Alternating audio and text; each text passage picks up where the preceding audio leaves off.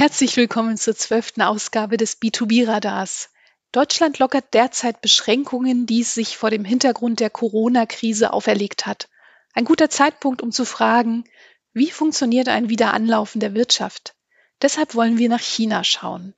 Ich begrüße am Telefon Jonathan Scho. Er ist stellvertretender Leiter der Deutschen Handelskammer in Peking. Ni Hao und guten Tag nach China, Herr Scho. Hallo, Frau Lippe. Ni Hao. Kurz zur Einordnung. Was ist die Rolle und die Aufgabe der AHK? Wir sind als Deutsche Handelskammer vor allem mit drei Aufträgen unterwegs. Das erste ist die wirtschaftspolitische Interessenvertretung. Wenn beispielsweise in China ein neues Gesetz auf den Weg gebracht werden soll, dann stehen wir in Kontakt mit den entsprechenden staatlichen Stellen und arbeiten darauf hin, dass die Auswirkungen des anstehenden Gesetzes auf die deutsche Wirtschaft hier in China äh, nicht negativ ausfallen sollen. Äh, beispielsweise. Und darüber hinaus äh, liefern wir noch alle möglichen wirtschaftspolitischen Analysen und haben dazu ein Team, äh, das sich hauptsächlich mit diesen Themen beschäftigt. Zweitens sind wir, wie man es sich bei einer AHK wahrscheinlich vorstellt, äh, als Mitgliederorganisation unterwegs. Von den etwa 5000 deutschen Unternehmen in China sind knapp die Hälfte, 2300, 2400 Mitglied, sei es in Peking, Shanghai oder in Guangzhou im Süden. Und da sind wir klassischerweise tätig in Form von Veranstaltungen, Vernetzungen, auf dem Laufenden halten, was tut sich gerade, gibt es irgendwelche Gesetzesreformen, über die wir unsere Mitglieder informieren sollten. Ähm, das sind so die klassischen Themen. Und drittens, was äh, dem einen oder anderen vielleicht nicht bekannt ist, sind wir auch ein Dienstleister. Wir unterstützen überwiegend deutsche Mittelständler beim Markteintritt nach China und haben da ein Team von allein in Peking ungefähr 60 Mann, die etwa bei rechtlichen Themen unterstützen, sei es Gründung einer Tochtergesellschaft hier in China oder Vertragsprüfungen, wenn ein deutscher Mittelständler beispielsweise eine Geschäftsbeziehung zu einem chinesischen Partner aufnehmen möchte, muss man sich natürlich an das chinesische Recht halten und daran orientieren. Das kann unsere Rechtsabteilung. Wir haben ein Marketing-Team. Hier in China gibt es beispielsweise ganz andere Kanäle des digitalen Marketings, die man sich auch äh, aneignen oder verwenden sollte, wenn man hier auf dem Markt unterwegs sein möchte. Und das geht dann weiter Richtung Personal, Services, Trainings, Rekrutierung äh, und natürlich klassischerweise Marktstudien und alles, was mit Geschäftspartnersuche zu tun hat.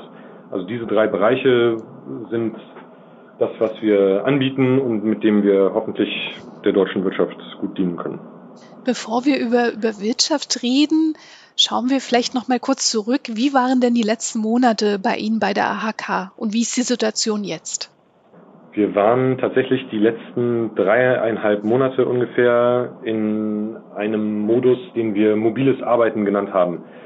Ende Januar sind hier uns die ähm, Konsequenzen oder die Ausmaße des Corona-Ausbruchs klar geworden.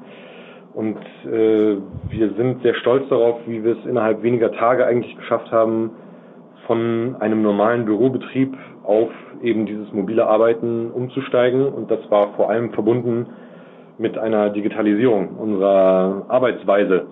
Beispielsweise haben die äh, zweimal wöchentlich stattfindenden Austauschrunden mit unseren Abteilungsleitern allesamt über WeChat, äh, das ist ein Programm ähnlich zu WhatsApp, äh, stattgefunden.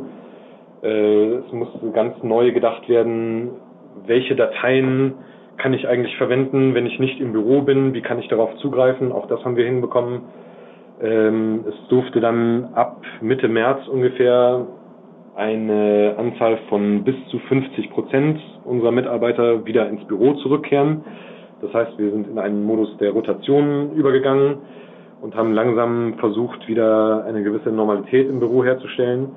Und jetzt seit Ende letzter Woche äh, sind die Regelungen auch in Peking äh, recht deutlich gelockert worden, was Bürobetrieb angeht, sodass wir seit äh, Anfang dieser Woche wieder auf normalen Bürobetrieb umgestiegen sind.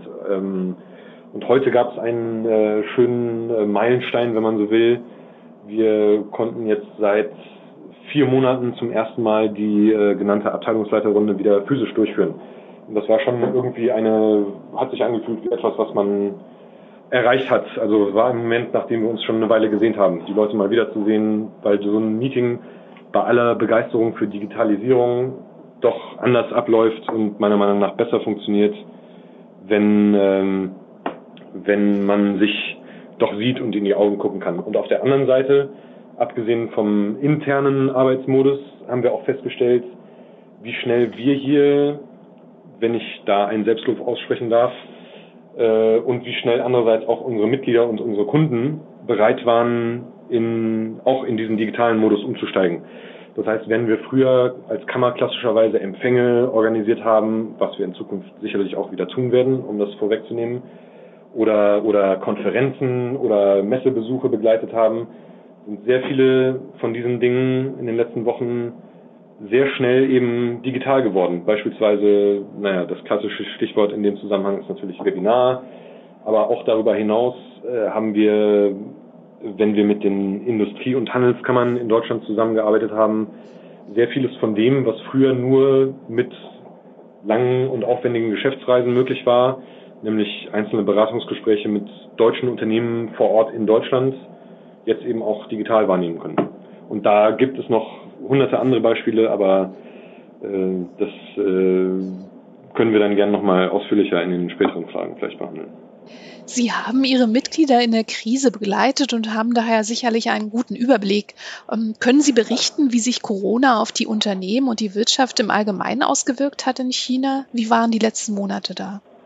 Das äh, erste Quartal in äh, der chinesischen Wirtschaft hat zum ersten Mal seit der Reform und Öffnungszeit, also seit über 40 Jahren, äh, einen, einen Rückgang im Bruttoinlandsprodukt erfahren. Äh, wir sind, äh, die Zahlen wurden jetzt gerade bekannt gegeben, im ersten Quartal 2020 im Jahresvergleich um 6,8 Prozent, wenn ich sage wir, meine ich in diesem Kontext chinesische Wirtschaft eingebrochen. Und das hat natürlich erhebliche Auswirkungen auf auch die deutschen Unternehmen, die hier vor Ort Teil dieser Wirtschaft sind. Äh, da kann man dann vielleicht nochmal unterscheiden zwischen den unterschiedlichen Branchen. Makroebene war vor allem natürlich der Dienstleistungssektor sehr stark betroffen, also alles, was unter Einzelhandel, Gastgewerbe gefällt. Da gab es äh, einen Umsatzrückgang in Bezug aufs erste Quartal im Vergleich zum Vorjahreszeitraum um über 40 Prozent. Das sind natürlich äh, sehr schlimme Ausmaße. Der Immobiliensektor, der hier in China in den letzten Jahrzehnten im Grunde einen enormen Boom erlebt hat, der wird sich nachhaltig geschwächt zeigen. Äh, es gab eine enorm hohe Anzahl an Immobilienunternehmen, die sich in den ersten Monaten des Jahres insolvent melden mussten und so weiter. Für deutsche Unternehmen vielleicht eher relevant oder auch aus Sicht der deutschen Wirtschaft. Äh, Automobilsektor und Maschinenbau haben im ersten Quartal natürlich auch starke Einbußen hinnehmen müssen. Ähm, wobei man da jetzt schon erste positive Signale äh, nennen kann. Der, der Automobilmarkt beispielsweise in China erlebt jetzt schon eine, ein erstaunliches äh, Comeback, wenn man so will. Der Verkauf ist wieder in Richtung Normalität gerückt. Ähm, die die, die äh, Auslieferung bestellter Autos im April äh, läuft sehr gut an, äh, lief sehr gut an. Äh, was wir aber in dem Kontext äh, feststellen können, ist, dass die Art der Nachfrage sich anscheinend aufgrund der Corona-Krise doch geändert hat. Äh, wir haben hier mit einem deutschen Automobilhersteller geredet, der hier in China sehr präsent ist vor ein paar Tagen und der sprach von einem Sondernachfrageeffekt, der sich in China bemerkbar macht, dass nämlich äh, die, die Art der Käufer anders ist als noch vor der Krise, zurzeit zumindest.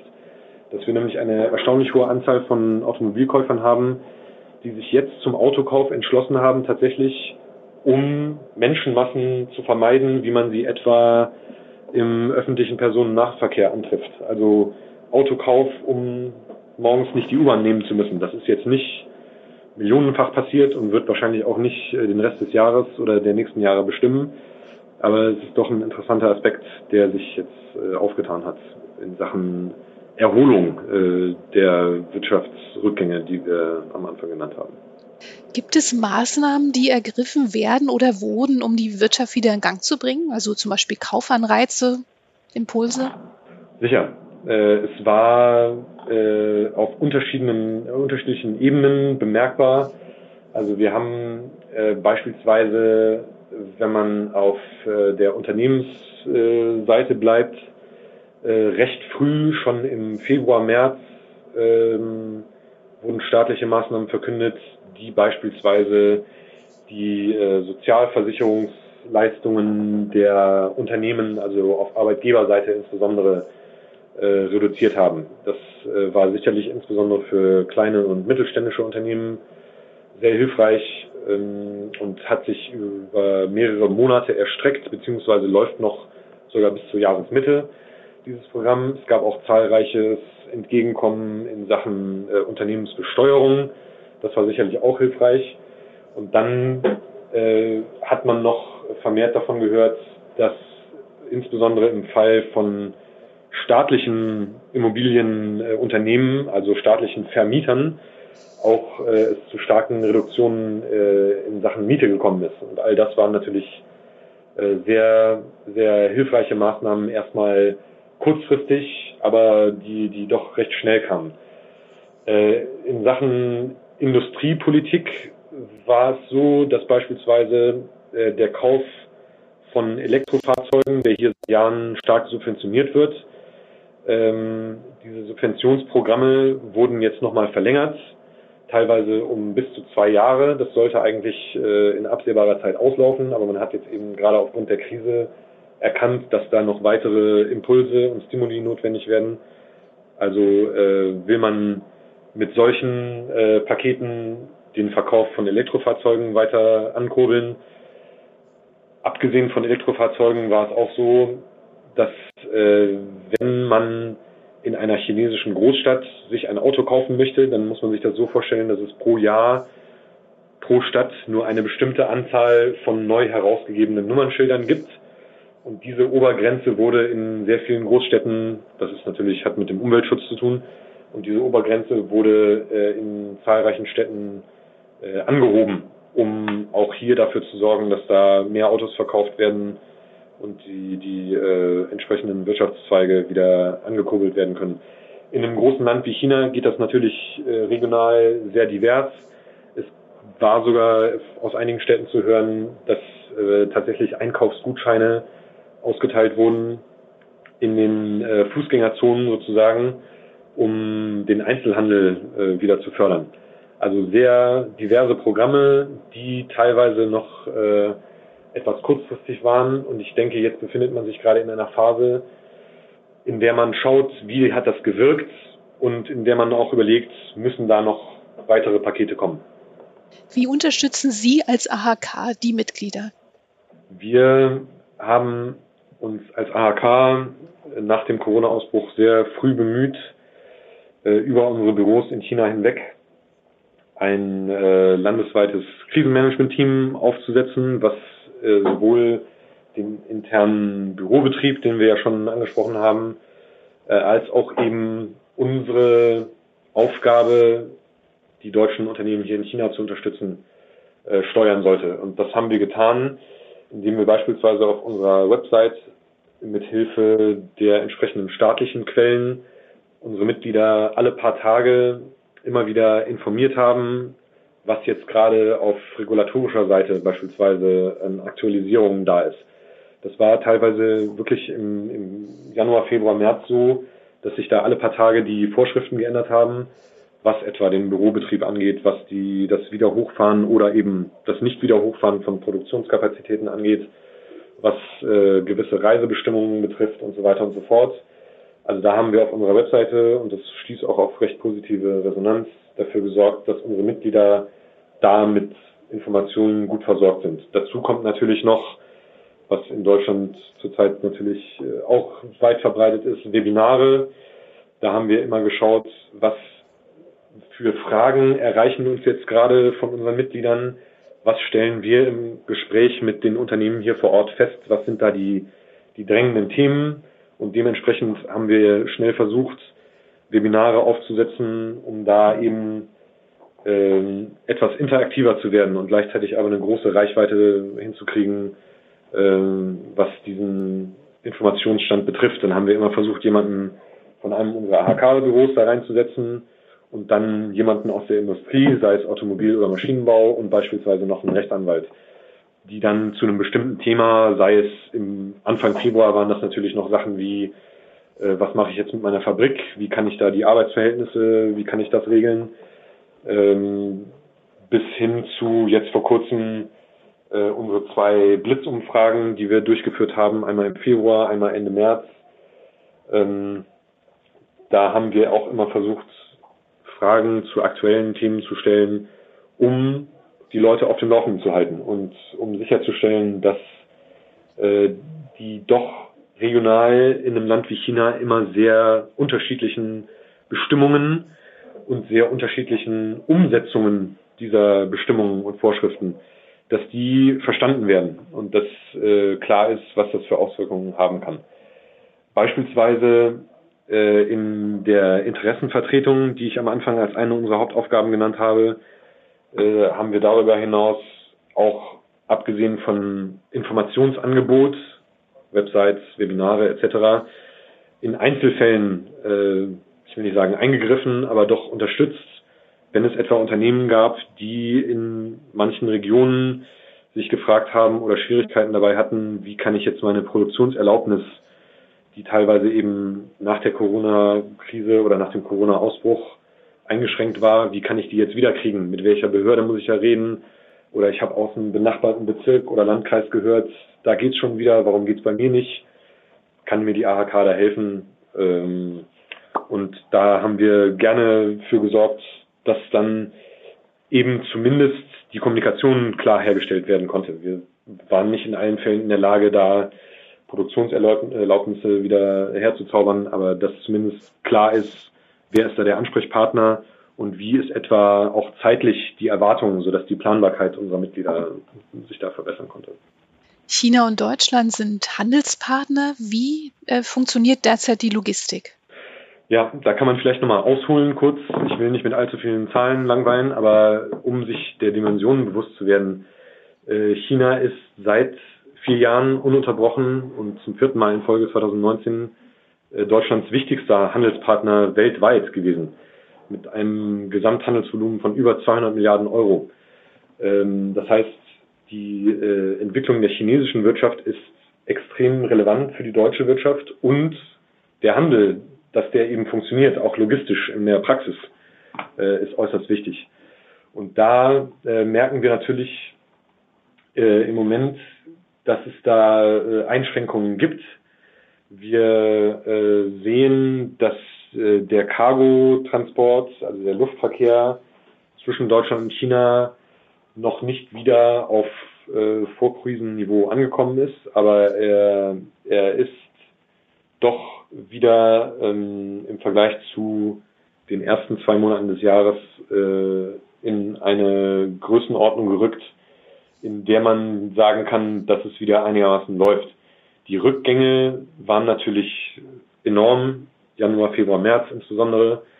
Äh, das hat äh, Unterbrechung der Lieferketten, Aussetzen von Produktionskapazitäten kann nicht spurlos vorbeigehen, auch nicht am Handel zwischen zwei so starken Handelspartnern. Aber äh, wir sehen, dass gerade weil sich die Produktionskapazitäten insbesondere hier in China im Moment schon wieder äh, steigern lassen konnten, dass da auch in Sachen Logistik jetzt zumindest wieder verstärkt Bewegung da ist. Auch wenn natürlich gerade die Absatzmärkte äh, mit anderen Dingen beschäftigt sind, weil vielleicht China äh, den Corona-Ausbruch mit als eines der ersten Länder erlebt hat natürlich äh, und da jetzt schneller vielleicht etwas früher wieder rausgekommen ist ähm, muss man sehen, wie die Absatzmärkte sich da eben wieder entwickeln. Mit Ihnen im Gespräch blicken wir quasi, wie Sie gerade gesagt haben, in eine mögliche Zukunft. Ähm, deswegen auch die Frage an Sie, was kann denn Deutschland möglicherweise von China lernen in der Krisenbewältigung und auch für die Zeit danach? Welche Tipps hätten Sie? Ja, äh, wir stellen fest, dass China sich in der Corona-Krise, ähm, wie ich es auch gerade schon angedeutet habe, Stichwort äh, Regulationen haben sich alle paar Tage mal geändert, äh, vorgetastet hat. Also es wurde sehr viel ausprobiert. Es wurden äh, beispielsweise durch einen starken Rückgang oder durch eine starke Beschränkung der Produktionskapazitäten wurde erstmal geguckt, äh, wie wirkt das? Sind das sinnvolle Lösungen? Müssen wir die noch adaptieren? Oder müssen wir etwa einen Schritt davon zurücknehmen? Äh, das war also insbesondere bei industriepolitischen Themen festzustellen, aber auch beim Krisenmanagement insgesamt. Also insgesamt zusammenfassend würde ich sagen, es war ein vorsichtiges Herantasten und ein tageweises Optimieren. Äh, wenn man sich dabei die Summe von Erlässen in einzelnen Provinzen und Städten anguckt, gab es manchmal auch ein Hin und Her. China ist äh, sehr flexibel und ist auch in der Lage, sehr kurzfristig Feinsteuerung zu betreiben, was von außen vielleicht manchmal etwas weniger geordnet äh, anmutet. Aber in der Summe wurde eine gute Balance gefunden zwischen der Eindämmung der Epidemie und der Vermeidung eines wirtschaftlichen Totalschadens. Vielen Dank für das Gespräch, Herr Schuh. Vielen Dank. Das B2B-Radar erscheint immer donnerstags. Die nächste Ausgabe wegen des Feiertages allerdings schon am Mittwoch, dem 20. Mai 2020. In der Zwischenzeit finden Sie alle bisherigen Beiträge unter mercateo.com-b2b-radar. Vielen Dank fürs Zuhören. Achten Sie gut auf sich und andere.